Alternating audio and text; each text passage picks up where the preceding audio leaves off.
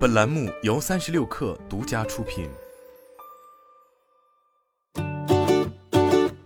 本文来自三十六氪，作者李安琪。过去两年疫情影响下，芯片供不应求，价格暴涨。近日，消费类芯片出现了大反转，价格跳水超八成。不过，汽车领域依然是一心难求，国产芯片玩家也迎来了高速发展的机会。近日，在世界新能源汽车大会 WNEC 二零二二期间。星驰科技联合创始人张强在接受三十六氪专访时表示，其车规级 MCU E 三控之星系列芯片已经在电池 BMS 领域落地，年内将向电池巨头宁德时代供应百万片芯片。同时，蜂巢能源、新旺达等电池厂商也在用星驰的产品。据了解，目前星驰科技推出了四大系列产品，包括智能座舱、智能驾驶、中央网关和高性能 MCU，涵盖未来汽车电子电器架构核心的芯片类别。目前，星驰的智能座舱、中央网关芯片都已经在销售。今年下半年，智能驾驶芯片和 MCU 产品也会量产上车，年内芯片销量预计达到三百万片。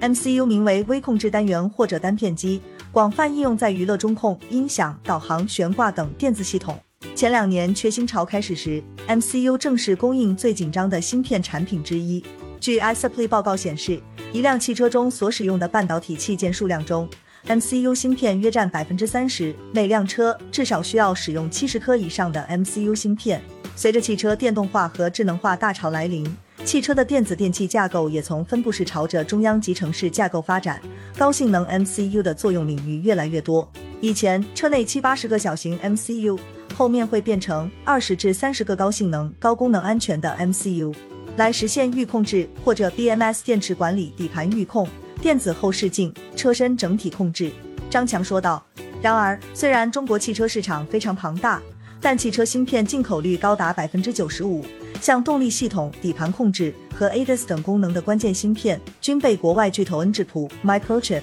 瑞萨电子、意法半导体和英飞凌等垄断，芯片国产化率仅为百分之五。在近年国产化替代热潮下，国内涌现了一批 MCU 厂商，但大多聚焦在小家电和消费电子领域。产品低端且同质化严重。在世界新能源汽车大会 WNEC 二零二二期间，中国汽车芯片产业创新战略联盟副秘书长邹广才也呼吁，我国低端的控制芯片产品已经初步量产上车，但高端产品比较少，建议未来大家注重高安全、高可靠的 MCU 的开发。虽然 MCU 这个领域我们卡脖子非常厉害，但是中国企业有望在 MCU 领域实现突破，和国际巨头进行同台竞争。星驰科技是为数不多在车规级 MCU 领域落地的企业。据了解，星驰科技 E 三全系列 MCU 采用台积电二十二纳米车规工艺，可应用于线控底盘、制动控制、BMS ADAS、辅助驾驶、自动驾驶、运动控制、液晶仪表、HUD 流媒体视觉系统 CMS 等多个汽车应用领域。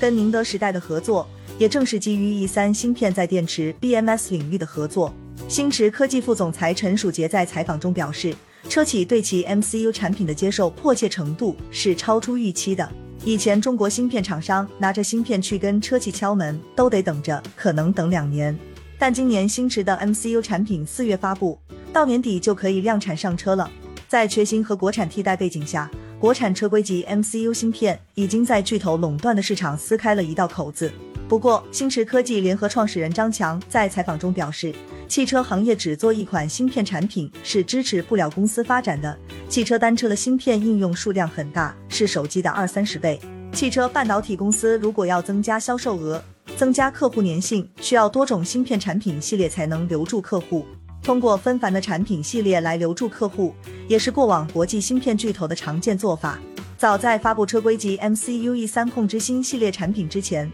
星驰科技就已针对智能座舱、自动驾驶、中央网关发布了 X 九 G、九 V、九三款系统级芯片。在自动驾驶芯片领域，星驰科技表示将在下半年推出算力六十至两百 TOPS 的自动驾驶处理器。其智能座舱芯片 X 九也已获得几十个定点车型，覆盖本土合资厂、造车新势力车企。据了解，目前星驰已经覆盖了百分之九十的车企。手握一百多个量产定点项目，客户数量达两百六十多家。谈及最近消费芯片价格暴跌时，星驰科技联合创始人张强表示，消费芯片一般三四年都会有迎来下行周期，消费市场规模比较大，企业往往都是备了上百万、上千万的存货，再一次性把它卖掉。但汽车产业链比较长，产业相对保守，芯片设计和代工厂都是不见订单不生产，所以汽车芯片市场一直保持在正常供货和紧缺供货两个状态，很少会出现消费芯片那么大库存、大起大落。